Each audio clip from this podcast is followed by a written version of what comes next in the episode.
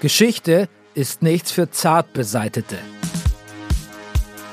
Königshäuser, Paläste und Parlamente waren schon immer Schauplatz von mörderischen Intrigen, Rachefeldzügen, von Hinrichtungen und tragischen Todesfällen. Und das nicht selten mit schwerwiegenden Folgen für die Weltgeschichte. Anders gesagt, mein Name ist Bernie Meyer und das ist Kill Royale.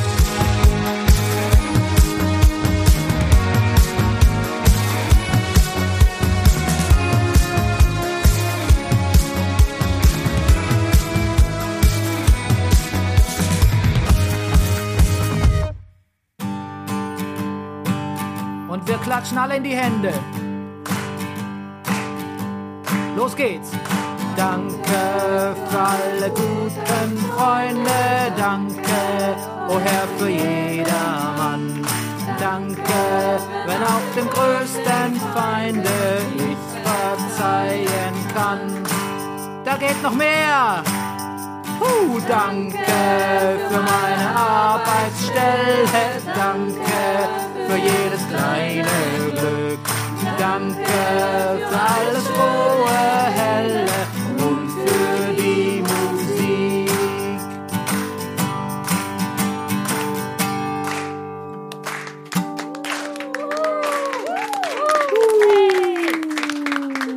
So gut. Nein, keine Sorge, ihr seid nicht beim Kirchentag gelandet. Aber ich habe gedacht, wenn es heute schon um die Salattage des Protestantismus geht, dann kann man doch auch mit so einem evangelischen Dauerbrenner starten, oder? Wobei, das ist ja vermutlich eher ein Remix. In den Anfangstagen vom Protestantismus hätte dieses Lied sicher ganz anders geklungen. Danke, dein Heil kennt keine Schranken. Danke, ich halt mich fest daran. Danke, ach Herr, ich will dir danken dass ich danken kann.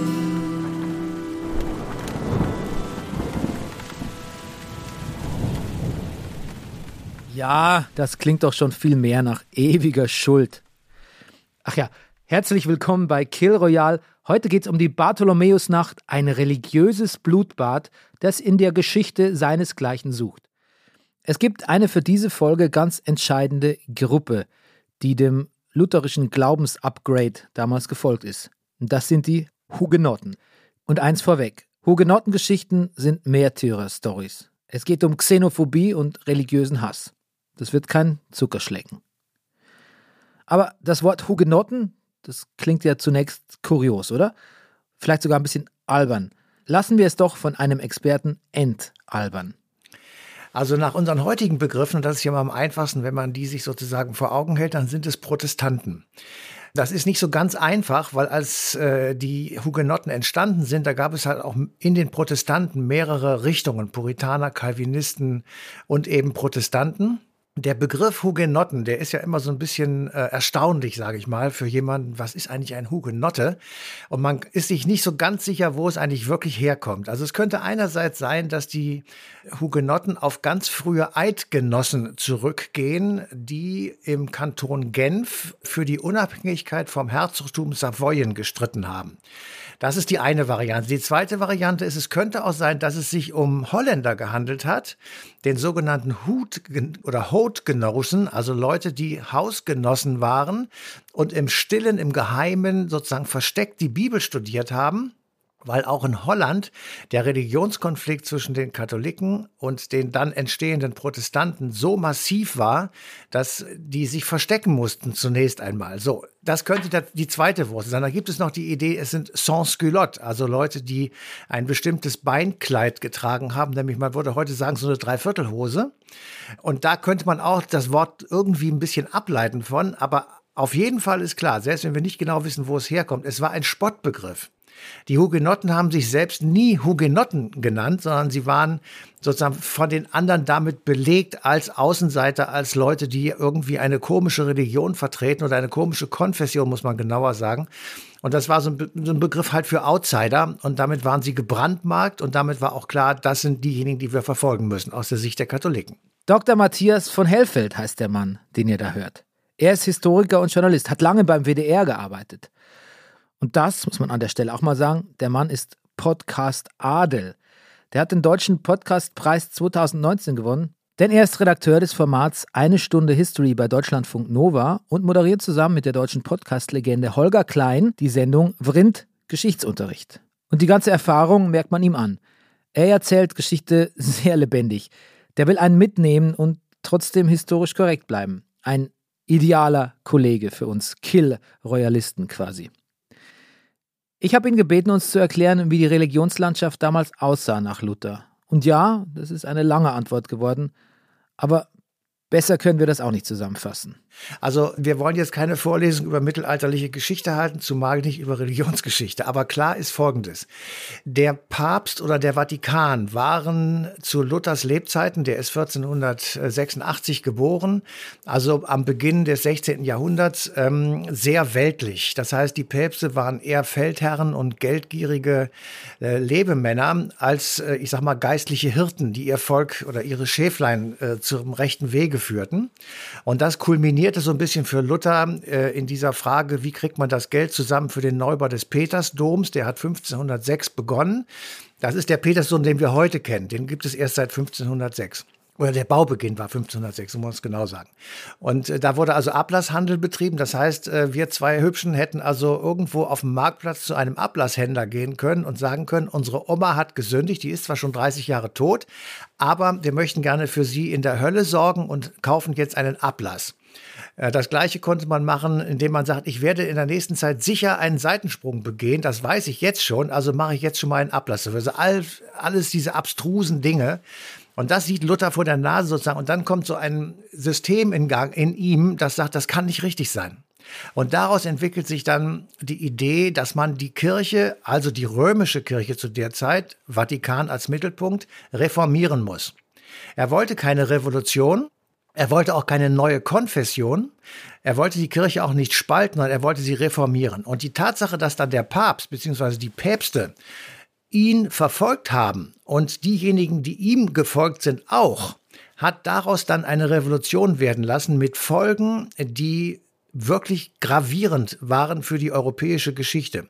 Das war eine Revolution, die man durchaus, ähm, ich sag mal, in einer Reihe nennen kann mit der französischen Revolution oder dann später mit der russischen Revolution, weil es einfach wirklich grundlegende Umwälzungen gegeben hat, inklusive der dazugehörigen Kriege. Und der Protestantismus, der daraus entstanden ist, hieß erst gar nicht Protestantismus, sondern es waren die Augsburgischen. Weil also nach Luthers Tod haben die dann irgendwann so Philipp Melanchthon und ähnliche Leute, die also ihm oder seine Lehre weitergetrieben haben, haben gesagt, wir müssen versuchen, einen Frieden mit den Katholiken herzustellen. Und dazu mussten sie beweisen, dass sie, ich sag mal, auch eine christliche Religion sind. Und da wurde dann daraus ein paar Jahre später der sogenannte Augsburger Religionsfrieden. Aber dieser Augsburger Religionsfrieden von 1555, der zeigt schon, wie schwierig das war und wie kurzfristig er nur halten würde.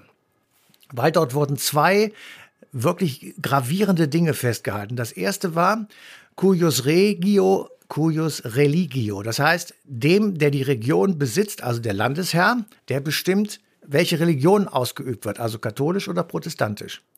Und dafür hat man dann den Untertanen, also uns zwei zum Beispiel, eingeräumt, wenn uns das nicht passt, dann können wir auswandern.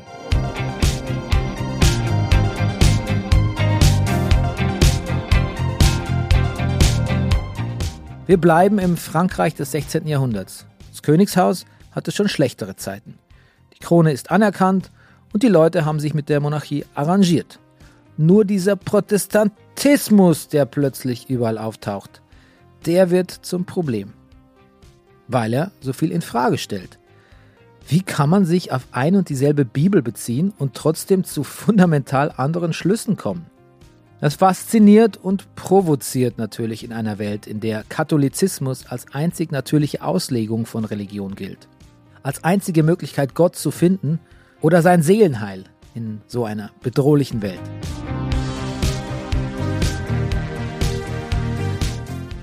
Der Bedarf nach Religion, heute würde man sagen nach Spiritualität, ist groß zu der Zeit und plötzlich macht eine Gruppe von Leuten ein krasses Angebot. Den Papst kannst du dir schenken. Gott ist immer da. Das war schon ein riesiger Shake-up vor allem für den herrschenden Klerus, der bisher autokratisch über die Christen bestimmen durfte und immer als letzte Instanz zwischen Mensch und Paradies stand, der den Verfehlungen mehr Beachtung schenkte als den guten Taten. Defizitorientiert nennt man das auch. Und der Klerus ist nicht begeistert vom neuen Freiheitsdrang der Gläubigen. Ebenso wenig wie die Krone übrigens. Denn wo kommt man denn dahin, wenn man seine religiösen Überzeugungen in Frage stellt? Wie lange dauert's wohl, bis man auch die bestehende Staatsform anzweifelt, die ja selten auf politischem Talent basiert, sondern immer nur auf Familie. Kurz, Klerus und Krone haben wenig Lust auf die neuen Denkansätze. Nicht mehr. Daphne! Jacques, hey, hallo! Dass ich dich hier auf dem Markt treffe, wohin des Weges? Ich gehe beten. Beten gehst du? Seit wann bist du denn so fromm? Hör mal zu, ich habe da etwas Neues für mich entdeckt. So? Na was denn? Es nennt sich Protestantismus. Es ist total verrückt. Eigentlich ist es wie Kirche, nur irgendwie anders, ne? So ein bisschen reduzierter. Hm? Man hat das Gefühl, viel näher an allem zu sein. Also eine neue Religion? Nee, nee, nee, eben nicht. Es ist noch mit Jesus und Maria und Moses und so weiter und den zehn Geboten und so. Es ist nur realer. Ach so, und das geht einfach so. Kann man da einfach einsteigen, ohne dass einem die Finger abgeschnitten werden oder irgend sowas? Ja! Das ist ja ein tolles Ding. Du überleg mal, wenn es eine andere Version der Kirche gibt, dann könnte es doch auch eine andere Version vom Staat geben. Oh ja, immer noch mit dem König, aber alle müssen nackt sein. Genau. Moment, was? Und, und die Häuser, ja? Alle Häuser sind oben auf und die Betten machen wir aus Fisch. Äh, Daphne, Mo Moment. Stell dir vor, wir würden Schwerter nur noch aus Glas machen und es dürfen nur noch Pferde und Männer mit Bart heiraten. äh, Daphne, geht's dir gut? Es ging mir nie besser. Statt Geld bezahlen wir uns mit Husten. Und wer vom höchsten Baum springt, der wird Bürgermeister. Also ich weiß nicht, ob dir diese Protestantismus-Sache so gut bekommt, ehrlich gesagt.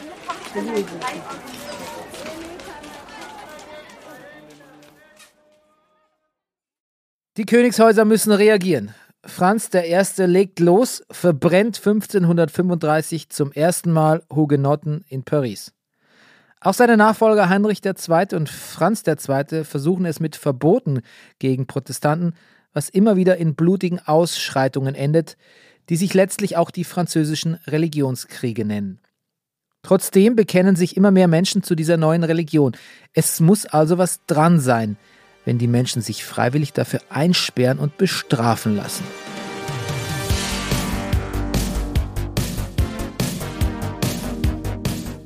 Als Heinrich II. stirbt, geht die Krone, wie gerade erwähnt, an Franz II. Der ist aber erst 15. Das ist eine gute Gelegenheit für die Familie Gies, mal ein bisschen in die Politik einzugreifen. Die Gies sind ein prominentes Adelsgeschlecht und deswegen immer sehr nah am Königshaus und bald werden wahre Königsflüsterer aus ihnen. Und das kapieren auch die Hugenotten und versuchen bei der sogenannten Verschwörung von Amboise, sich der Guise zu entledigen und selbst Königsflüsterer zu werden.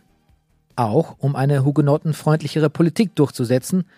Aber man muss sagen, das Ganze ist auch ein privater Rachefeldzug des Hugenotten La Renaudie, der die Guise-Brüder hasst.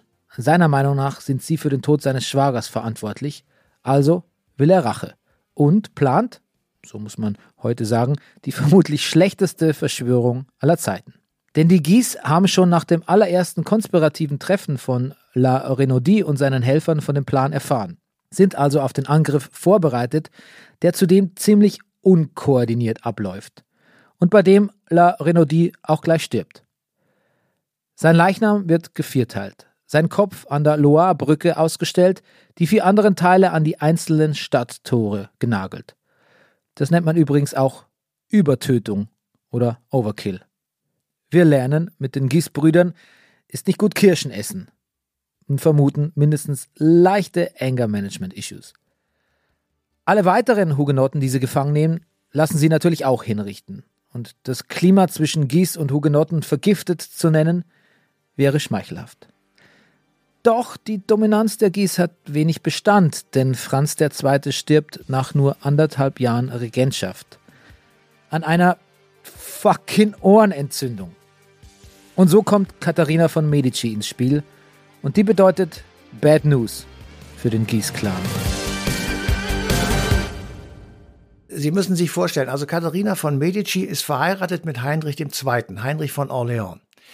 Der regiert von 1547 bis 59, dann stirbt er. Und da der Sohn Karl IX. noch zu jung, also minderjährig ist, muss sie die Regentschaft übernehmen. Sie ist dann quasi durch den Tod ihres Mannes und der Minderjährigkeit ihres Sohnes Regentin in Frankreich geworden.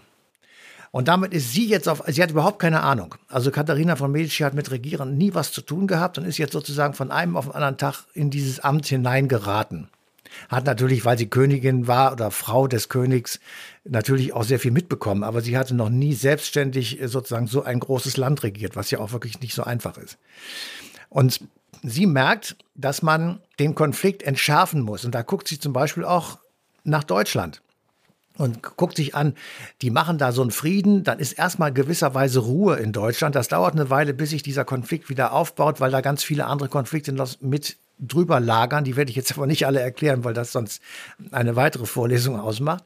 Jedenfalls, sie, sie sieht, man muss versuchen, einen Ausgleich herzustellen. Und da gibt es verschiedene Ansätze und der von Saint-Germain ist eben einer davon, dass man sagt, okay, wir geben euch jetzt gewisse Rechte und dann hoffen wir, dass wenn wir euch das geben, dann seid ihr ein bisschen ruhiger als vorher. Dann können wir möglicherweise etwas, ich sag mal, friedlicher miteinander umgehen. Das war die Hoffnung.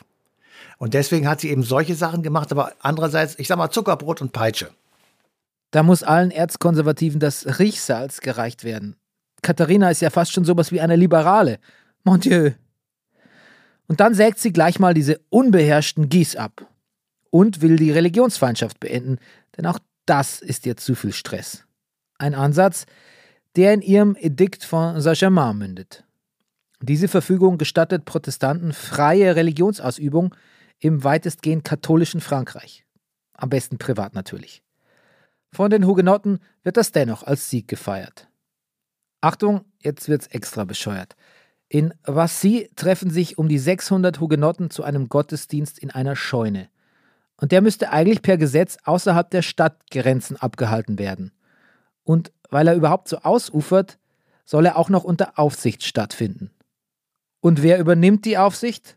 Of all people, Franz von Gies, von den Gies-Brüdern. Genial. Das ist ein bisschen so, als würde man Darth Vader als Security auf eine Rebellengeburtstagsparty schicken. Resultat? Das Ganze geht als das Blutbad von Vassy in die Geschichte ein, denn die Scheune steht innerhalb der Stadtmauern und deswegen fühlen sich die Gies berechtigt, mit Waffengewalt einzuschreiten bzw. durchzudrehen.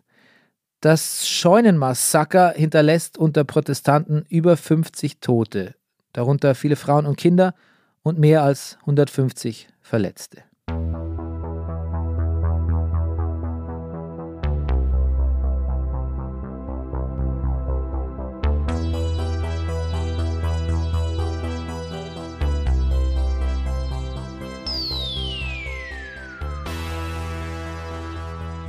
Das ist im wahrsten Sinne des Wortes der Startschuss zu den Hugenottenkriegen. Denn, verständlicherweise, denen reicht's jetzt. Hugenottenkriege sind Bürgerkriege, aber man muss auch einräumen, die ersten drei, die zeitlich auch nicht weit auseinander liegen, sind keine besonders schlimmen Auswüchse. Eher Scharmützel. Doch die Protestanten lassen sich nicht beirren und so beschließt das Königshaus, ihnen letztlich entgegenzukommen – nach dem dritten Hugenottenkrieg treffen sich 1570 Karl IX. und Admiral Gaspard de Coligny, mittlerweile das offizielle Sprachrohr der Hugenotten, in Saint-Germain, um einen gemeinsamen Friedensvertrag zu unterzeichnen. Und der hat's in sich. Hier die Eckpunkte. Mal sehen hier. So. Erstens, den Beteiligten des Hugenottenkrieges wird völlige Amnestie zugesichert. Zweitens, alle seit 1559 gegen Hugenotten ausgesprochenen Verurteilungen wurden aufgehoben. Drittens, den Hugenotten wird die bürgerliche und religiöse Gleichberechtigung gewährt. Viertens, Hugenotten, die um ihres Glaubens willen amtsenthoben worden waren, werden wieder in ihre Rechte und Ämter eingesetzt. Fünftens, König Karl IX. überlässt den Protestanten für die Dauer von zwei Jahren die vier Städte La Rochelle, Montauban, Cognac und La Charité-sur-Loire als Sicherheitsplätze, auch genannt Place de Sûreté. Auch nach Ablauf dieser Frist dürfen in den vier Städten weiterhin ungehindert reformierte Gottesdienste gefeiert werden. Sechstens. Der protestantische Adel darf auf seine Besitzungen reformierte Gottesdienste feiern, zu denen die Familie, die Untertanen und Besucher zugelassen. Siebtens. In jedem Gouvernement werden zwei Städte bestimmt, in denen reformierte Gottesdienste gefeiert werden können. Achtens. Die Stadt Paris als Sitz des königlichen Hofes und die jeweiligen königlichen Hoflager bleiben katholisch. Neuntens. Der König verpflichtet sich zur Zahlung des rückständigen Solls der protestantischen Truppen.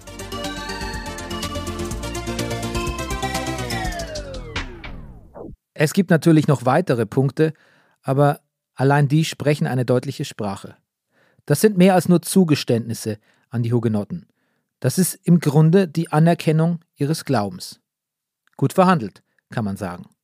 Die Hardcore-Katholiken sind natürlich jetzt auf 180. Und da hat Katharina von Medici die einzige Idee der Welt, die wohl noch beschissener ist als die Verschwörung gegen die Guise. Ihre katholische Tochter Margrethe von Valois soll den Hugenotten Heinrich von Navarra heiraten. Und insofern spricht schon auch einiges dafür, dass Katharina jetzt nicht unbedingt nur die Böse war. Zumal, und das ist auch ein Punkt, wo man sagen kann, äh, das wäre dann schon ein sehr hohes Opfer, sie ja ihre Tochter Margarete von Valois, ich sage jetzt mal, an die Seite eines Hugenotten stellt. Auch da muss man einschränkend sagen, heiraten damals und heute ist etwas völlig anderes gewesen. Da wurden die Hochzeitspaare nicht gefragt, ob sie heiraten und wen sie heiraten wollten, sondern es wurde einfach festgelegt. Das hatte mit Liebe wenig zu tun, aber es gab auf der anderen Seite natürlich auch immer so, ich sag mal, mehrere Bewerber für Margarete von Valois, weil natürlich die Tochter einer Medici, das ist äh, der Aufstieg in den absoluten Hochadel. Und da gab es halt sehr viele, die da Interesse zeigten und auch Margarete hatte Interesse, aber sie wurde dann eben verheiratet mit Heinrich von Navarra. Und das bedeutete ja, und das ist das eigentlich wirklich Interessante, wenn das passiert, dann ist Tochter und Mutter und Vater klar, dass der Heinrich von Navarra eines Tages französischer König wird. So, und damit säße zum aller, allerersten Male ein Protestant, also ein Hugenotte, auf dem französischen Thron. Und das wiederum, das kann man ja, wenn man die Vorgeschichte so ein bisschen im Kopf behält, nachvollziehen, hat alle radikalen Katholiken, alle reformunwilligen Katholiken und viele im Militär auf den Plan gerufen haben gesagt, das können wir nicht zulassen.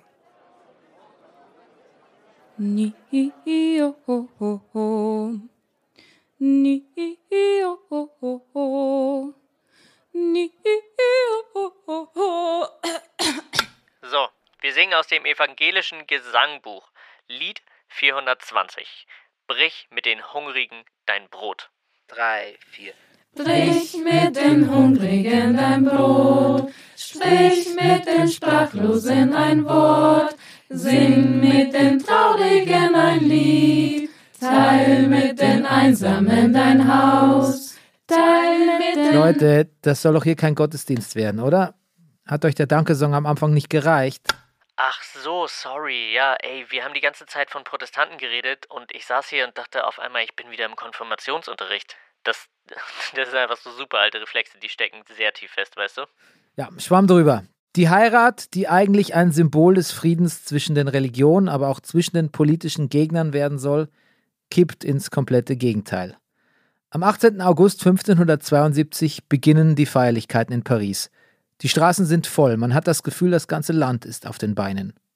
Und natürlich ist auch der bei den Katholiken zutiefst verhasste Hugenottenführer Coligny mit dabei, der durch die Hochzeit übrigens komplett von der Krone rehabilitiert wurde.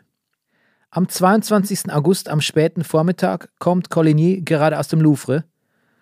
Und was dann passiert, da ist sich die Geschichtsschreibung etwas uneinig. Coligny bindet sich seinen Schuh zu. Oder bückt er sich? Oder spuckt er auf die Straße? Oder öffnet er einen Brief in einer seltsamen Körperhaltung? Anyway, während einer dieser Bewegungen wird auf ihn geschossen. Ein Attentat auf offener Straße, das zunächst misslingt. Der glücklose Attentäter wird dann auch da aufgespürt, wo man sowieso als erstes hätte nachschauen sollen, im Haus der Gies. Quelle Surprise. Doch es ist zu spät. Der Hass bricht sich jetzt Bahn.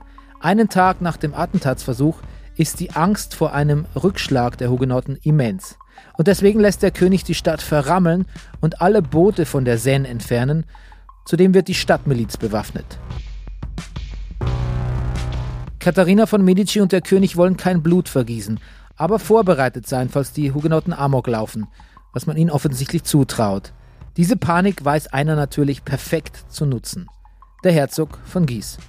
Er marschiert noch in der Nacht zum 24. mit einer Truppe ins Haus von Coligny und tötet ihn. Und danach alle anderen Hugenottenführer. Der Leichnam von Coligny wird durch die Stadt geschleift, verstümmelt, angezündet und in der Seine versenkt. Übertötung. Da ist sie wieder. Die Gis sind im Blutrausch und dieses Mal vergiften sie gleich die ganze Stadt mit. Oder das ganze Land. Die Leute morden wahllos alles, was sie für Hugenotten halten. Männer, Frauen, Kinder, völlig egal. Die Straßen von Paris färben sich blutrot und das ist keine Metapher.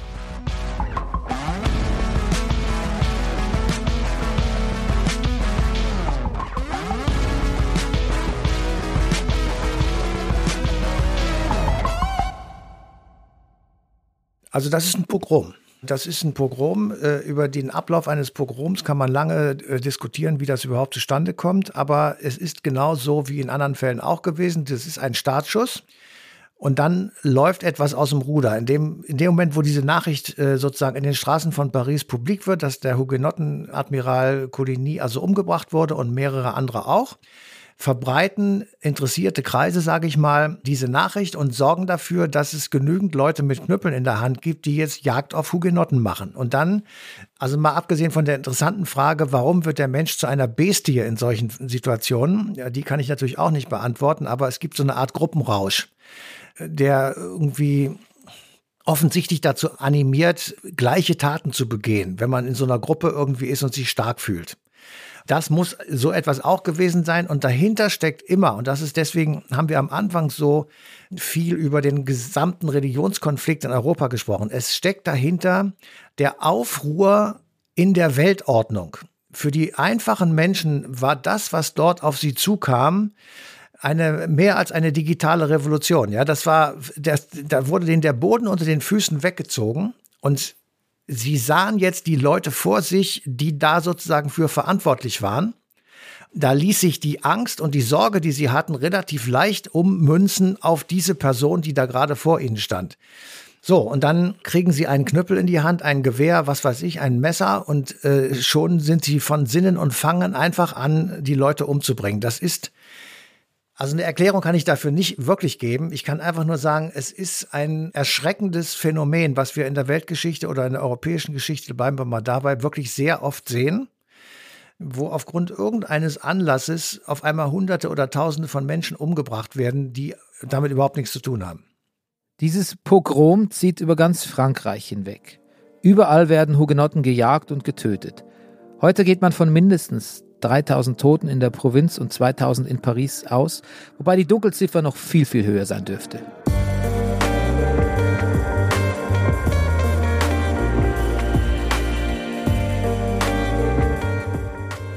Die Bartholomäusnacht, die so heißt, weil sie am sogenannten Bartholomäustag stattfindet. Die Pariser Bluthochzeit, wie man sie auch nennt, setzt einen grausigen Trend. Für die nächsten Monate werden an jedem Tag an einem anderen Ort Hugenotten von einem wild gewordenen Mob abgeschlachtet. Der französische Historiker Jules Michelet spricht deswegen auch von einer Bartholomäus-Saison und nicht Nacht. Die Nachricht über die Massaker verbreitet sich übrigens auch schnell nach Rom, wo Papst Gregor XII. eine freudige Gedenkmünze prägen lässt.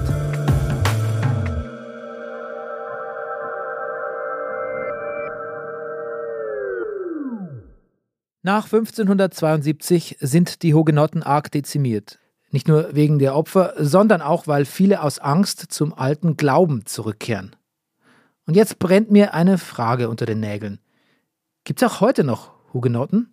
Also mir ist bewusst nie einer begegnet, aber ich frage die Leute ja auch selten nach ihrem religiösen Stammbaum. Deswegen bin ich mit Dr. Andreas Flick zu einem Telefonat verabredet. Der ist nämlich der Vorsitzende der Deutschen Hugenottengesellschaft gibt es ja keine Hugenotten mehr. Also Hugenotten ist ja ein sozusagen eine Menschengruppe der Vergangenheit, die in der nachreformatorischen Zeit lebte. Menschen, die sicherlich uns in ihrem Denken auch äh, vielen fremd sind. Hugenotten waren überzeugt, sozusagen, dass wenn sie äh, katholisch würden, sage ich es mal so extrem, dass sie danach in die Hölle kommen. Ganz ehrlich, ganz platt mal gesagt. Umgekehrt dachten Katholiken, wenn sie hugenottisch werden, kommen sie in die Hölle. Es ging ihm um Seelenheil, ums himmlische Heil und alle um diese Fragen. Es ging ihnen um die Glaubenswahrheit. Und da haben sie halt andere Ansichten vertreten als die katholischen, eben durch die Reformation, ursprünglich durch dann Martin Luther, später insbesondere durch Johannes Calvin vertreten. Daher ja, sind sie halt evangelisch und heute kann man diese Unterschiede ja natürlich zwischen Katholiken und Protestanten und reformierten Lutheranern nicht mehr ausmachen. Wie war denn eigentlich das Selbstverständnis der Hugenotten? Haben die auf andere Religionen oder auf die Katholiken herabgeschaut? Das hat man sich sicherlich, sie, man hat sie angesehen, als dass sie vom sagen, biblisch vorgegebenen Weg sicherlich abgewichen sind. Und, äh, aber man hat die Hugenotten andersrum auch als humorlose Gestalten gesehen, die immer nur in Schwarz rumliefen und die Katholiken, die konnten feiern, die hatten ihren Karneval, die hatten andere Feste, die hatten ja unglaublich viele Feiertage und all das hatten die Hugenotten ja abgeschafft. Aber sie hatten natürlich diese, auch die Vorstellung, dass sozusagen dass, das Leben, so wie wir es führen, gottgefällig sein muss und dass das auch nicht unwichtig ist, sondern dass es ganz wichtig ist, wie man lebt. Und tatsächlich haben sie es ja eher geschafft, auch Bettelei abzuschaffen. Und äh, sicherlich waren sie äh, moralisch mindestens in diesen sittlichen Dingen integrer als wahrscheinlich viele katholische Gebiete. Ich bin eigentlich jetzt fertig mit meinen Fragen an Dr. Andreas Flick, doch ich merke, dass der noch was loswerden will. Wir hatten letztes Jahr eine große Ausstellung gezeigt in Kooperation mit der Gesellschaft für bedrohte Völker in Göttingen. Und wir hatten schon eine sehr große Ausstellung zu der Glaubensgemeinschaft der Esiden, die ja besonders ganz schrecklich von dem IS verfolgt worden sind. Und mit Esiden eine große Ausstellung mit Tanz und Musik und allem auch für ein Jahr lang in Karlshafen durchgeführt und auch da äh, wirklich hingewiesen, dass die Frage der Glaubensverfolgung nicht nur eine Frage der Vergangenheit ist, dass wir nicht nur in Geschichtsrückschau äh, arbeiten und leben, sondern auch gucken, äh, das Thema ist leider heutzutage immer noch genauso brisant wie früher. Ist vielleicht wichtig zu sagen. Also wir sind kein Traditionstrachtenverein oder sowas, sondern achten schon auf die Glaubensrechte der Menschen heute.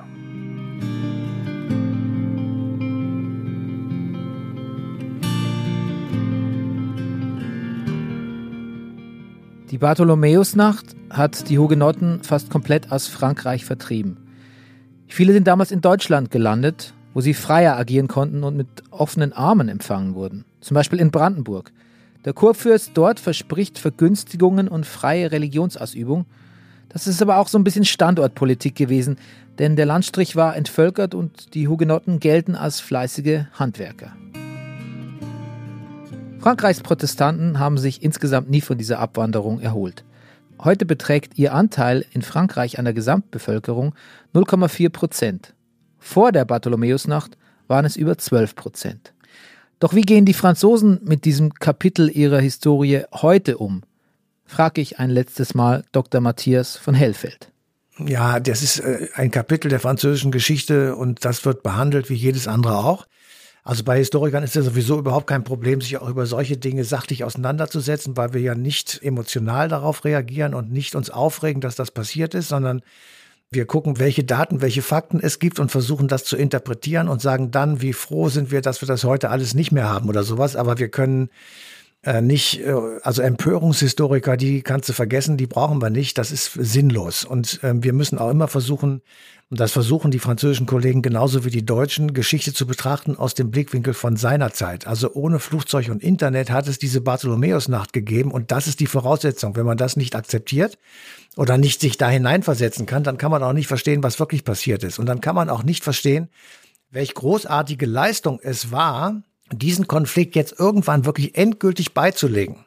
Man kann das nicht groß genug hinhängen, dass wir Religionsfreiheit haben und dass der Staat Religionsausübung garantiert, ist ein großer Schritt in Richtung Frieden, ein riesengroßer Schritt.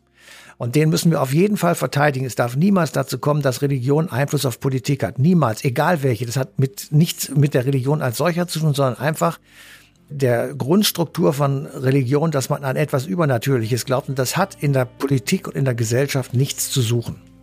Dem habe ich nichts hinzuzufügen.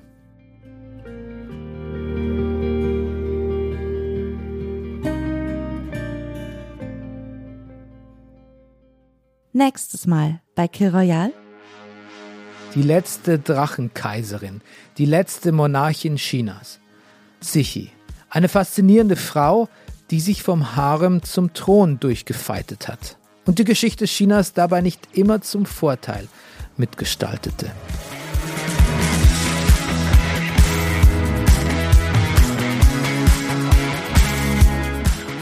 Kill Royale ist ein Podcast von Zebra AudioNet, produziert von Pool Artists. Die Recherche zu Kill Royale stammt von unserem Moderator Bernie Meyer. Das Buch wurde von Nils Buckelberg geschrieben. Unser Redakteur ist Wenzel Burmeier. Produktion und Sounddesign sind von Milica Tikeljewa mit Unterstützung von Maria Swedrick. Unser besonderer Dank geht an Dr. Andreas Flick, Dr. Matthias von Hellfeld und Jesse Götz. Unser Titelsong ist Easy Way Out von Roosevelt.